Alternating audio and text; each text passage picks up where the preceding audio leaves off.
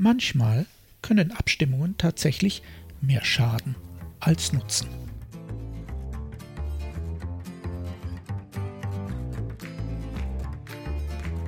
Mein Name ist Jörg Sommer und dies ist Demokratie Plus, der wöchentliche Podcast zur politischen Teilhabe. Jeden Donnerstag erscheint ein neuer kostenloser Newsletter. Am folgenden Sonntag gibt es den Text dann als Podcast. Alle Ausgaben finden Sie ganz einfach. Geben Sie demokratie.plus in Ihren Browser ein und schon sind Sie da, wo Sie sein wollen. Nun aber zu unserem heutigen Thema.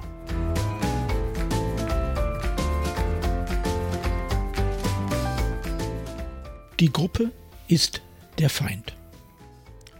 Der Film Die Zwölf Geschworenen aus dem Jahr 1957 gilt als großer Klassiker, ja als einer der besten 100 Filme der Kinogeschichte.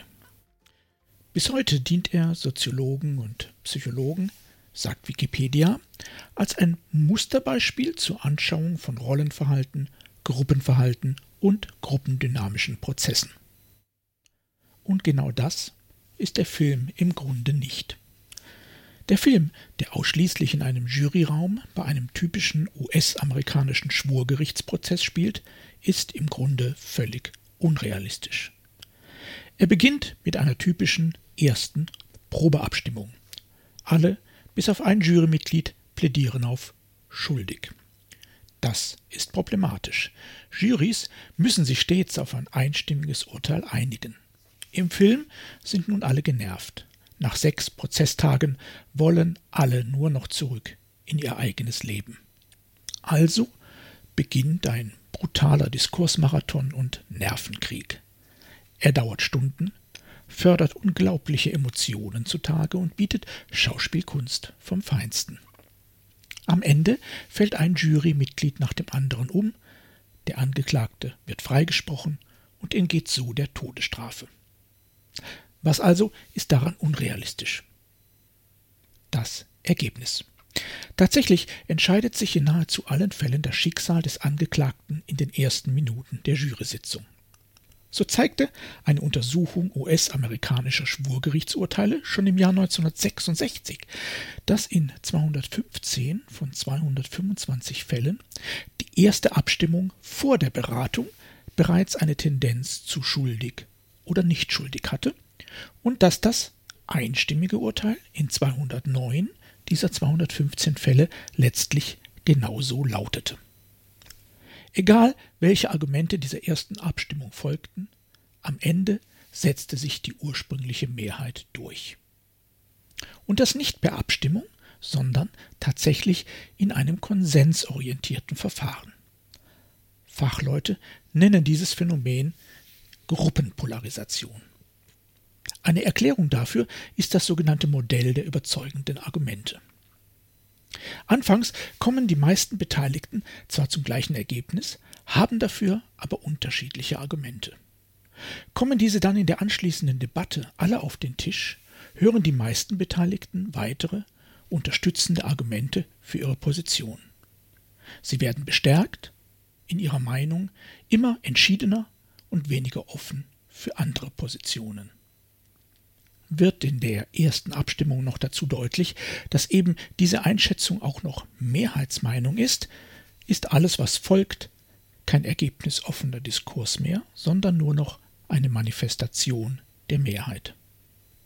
Das ist einer der Gründe, warum erfahrene Beteiligungsprofis Abstimmungen in Beteiligungsprozessen wo immer möglich unterbinden. Von Kritikerinnen wird gerade bei konfliktgetriebenen Prozessen dann schnell der Vorwurf der Manipulation erhoben. Doch das Gegenteil ist richtig. Abstimmungen, insbesondere zu Beginn von Diskursen, wirken manipulativ, wie unser Jurybeispiel zeigt. Gegen die Vorfestlegungen solcher Abstimmungen erfolgreich zu argumentieren, gelingt im Grunde nur in Hollywood. So verwirrend es also klingt, anders als direktdemokratische Entscheidungen oder bei Wahlen zu repräsentativen Organen ist im Bereich der Bürgerbeteiligung eine Abstimmung nicht nur überflüssig, sondern sogar schädlich. Denn die Ergebnisse von Beteiligung beziehen letztlich ihre Legitimation ja nicht daraus, dass alle entschieden haben, direkt demokratisch, oder die Beteiligten durch Wahlen bestellt wurden, repräsentativ, sondern allein aus der Qualität der Diskurse. Egal, ob die Beteiligten ausgesucht oder ausgelost wurden oder sich selbst rekrutiert haben, ein Recht über nicht anwesende Betroffene zu entscheiden, ist daraus nicht abzuleiten. Nicht jeder hat die Zeit, die Erfahrung oder die Kompetenz, sich zu beteiligen. Und in der Regel haben die meisten potenziell Betroffenen ohnehin nie von diesem Angebot erfahren. In der Beteiligung wird also debattiert, nicht entschieden. Klingt einfach, ist aber tatsächlich damit noch lange nicht klar. Denn es gibt noch ein weiteres, empirisch ebenfalls belegtes Erklärungsmuster für die eingangs geschilderte Gruppenpolarisation. Die Theorie des sozialen Vergleichs erklärt das Phänomen mit dem Wunsch der Individuen, von der Gruppe gemocht zu werden. Wer den Äußerungen der anderen eine gewisse Tendenz entnimmt, stellt sich als besonders musterhaftes Gruppenmitglied dar, indem er diese in noch stärkerem Maße vertritt. Um diese Wirkung zu erzielen, muss man nicht einmal abstimmen. Es reicht schon, wenn wir mit einer klassischen Eingangsrunde beginnen, in der jeder einfach mal so seine Meinung sagt. Startet sie dann, zufällig oder nicht, auch noch mit einigen in der Gruppe besonders angesehenen Beteiligten, ist die Sache im Grunde schon durch. Am Ende kann dann häufig sogar ein weiteres Phänomen stehen, das Ergebnis einer Gruppendiskussion, beispielsweise die Meinung über die Höhe einer Strafe oder eine Steuererhöhung, fällt unter bestimmten Bedingungen extremer aus als die durchschnittlichen Positionen und Tendenzen der einzelnen Gruppenmitglieder vor der Diskussion. So wird am Ende nicht nivelliert, sondern radikalisiert. Wir erleben es den digitalen sozialen Blasen ebenso wie an klassischen Stammtischen. Es wird debattiert, aber am Ende steht eben kein Konsens, sondern Radikalisierung. Was aber heißt das nun für gesellschaftliche Debatten, insbesondere in Beteiligungssituationen? Abstimmungen sind ein No-Go. Das ist klar, reicht aber nicht. Tatsächlich ist es Aufgabe einer Moderation, so lange wie möglich zwei Dinge hinauszuzögern klare Positionierung der Beteiligten und eine darauf basierende Gruppenbildung. Denn die Gruppe ist der Feind des Diskurses weil sie radikalisiert, auch und gerade in der Debatte mit anderen Gruppen.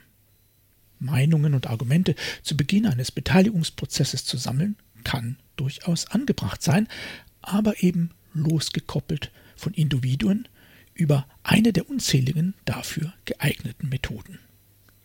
Die Faustregel lautet, alles, was schnelle Gruppenbildung verhindert, ist hilfreich denn sie ermöglicht nicht nur den Austausch von Argumenten, sondern die Beschäftigung mit Argumenten.